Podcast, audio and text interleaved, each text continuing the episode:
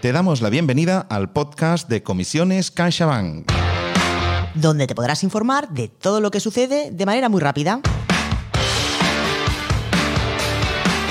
Pues así como Ruth te decía, realmente este podcast es para que puedas estar a la última de todo lo que ocurre en la empresa, de las últimas novedades, de las últimas publicaciones. Lo podrás escuchar ahí donde quieras, de camino al trabajo, en la ducha o haciendo lo que te apetezca.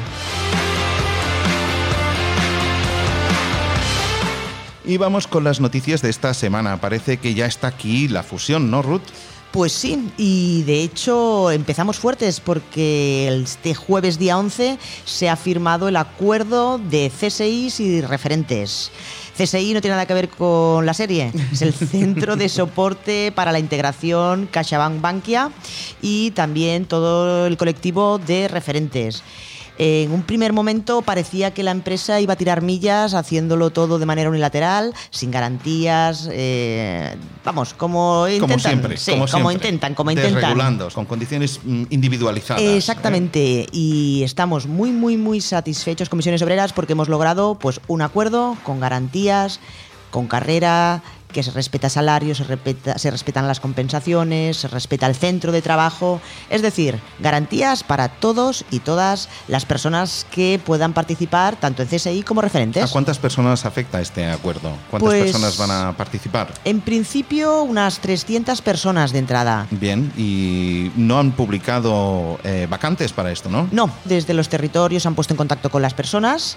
Y igualmente, si alguien tiene interés en participar como CSI, en el CSI o en, como referente, pues bueno, que se ponga en contacto con su director de área de negocio, con su DAN, y que a partir de aquí, pues bueno, vean las posibilidades. Importante, David, esto se pondrá full el 8 de marzo. Ya se empezarán previamente a incorporar algunas personas, pero de momento la idea es que para el 8 de marzo todo esto esté a pleno rendimiento. Y otro tema candente es el de los cuestionarios de competencias profesionales. ¿Qué pasa con los cuestionarios? ¿Que todo el Pues mundo está loco? Está todo el mundo loco porque son muchas preguntas. Y bueno, por cierto, importante, el cuestionario de competencias hasta el día 19 de febrero. Se ha ampliado el plazo para todas y para todos para que podamos contestar los cuestionarios. Después, cosas importantes, las personas que están en IT o en excedencia. Las personas que están de baja mm, recibirán un email a su email corporativo o llamada de recursos humanos al corporativo para ver si quieren realizar el test y las personas que están en excedencia tienen hasta el 19 de, de febrero para decir, hey, que quiero hacer el cuestionario que se tendrá de fe, tendrán una ampliación de fechas hasta del 22 al 28 de febrero. Pero mira, David, eh, te quiero decir una cosa sobre el tema este del cuestionario de competencias. Eh, independientemente de las fechas, independientemente de que es muy largo y demás, eh, ¿qué cuestionario de competencias es necesario hacer cuando la plantilla de CaixaBank ha dado 1.381 millones de beneficio este 2020? Y yo te diría otra cosa, además, yo como, bueno, yo he hecho el cuestionario y me gustaría saber qué sabe eh, de mí, cuál ha sido el resultado de este cuestionario, qué perfil han hecho de mí, por qué no puedo acceder yo a ese perfil igual que accedo a, las- a los resultados de las pruebas médicas, por ejemplo. Pues me parecería una cosa estupenda, le daría mucha más transparencia, por cierto. Me parece que es estupendo. Pero también digo otra cosa, que nos valoren más, que ya nos conocen y que lo valoren con hechos. Que está muy bien hacer cuestionarios, que esto también pone un, poco en presión a toda la plantilla, pero 1.381 millones lo dicen todo. Y recordar que han sido 1.252 en provisiones, que es decir, que los beneficios han sido mucho más. Vamos con la reunión de la Comisión de Seguimiento de Formación, otro, otro mamotreto que cae encima de, los trabajadores y trabajadoras de CaixaBank. Pues sí, continuamos con la formación que es la gran losa y que bueno, ya sabemos cómo funciona esto.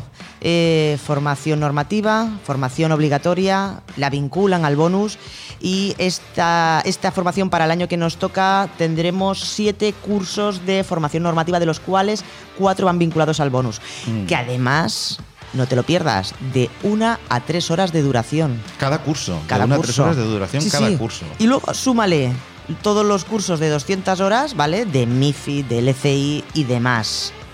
Que en el caso de que ya los hayan hecho, eh, el tema de, formación continua son 25 horas. Exactamente, exactamente. Recuerda, intenta hacer toda esta formación en tu tiempo de trabajo y si no, registra el tiempo que dedicas Eso a hacer es estos importante, cursos. luego. importante, tu tiempo es tuyo. ¿Y qué pasa? ¿Qué pasa con los formadores internos? ¿Basta con un gracias para ellos? Porque no han dicho mucho más. Bueno, esto es la tónica. Gracias por sus gracias. Siempre nos dan las gracias, pero es algo más. Los formadores internos dedican su tiempo en prepararse toda la formación, dedican tiempo en dar la formación y en CaixaBank, como siempre, bueno, pues un gracias.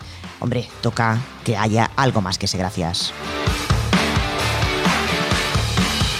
Bueno, pues hasta aquí el informativo de esta semana. Si te ha gustado, suscríbete y coméntaselo a tus compañeros para que ellos también puedan estar informados como tú. Exactamente. Y cuando acabes la jornada a las 3 de la tarde, desconecta y disfruta de lo que realmente es importante. Un abrazo. Hasta la próxima.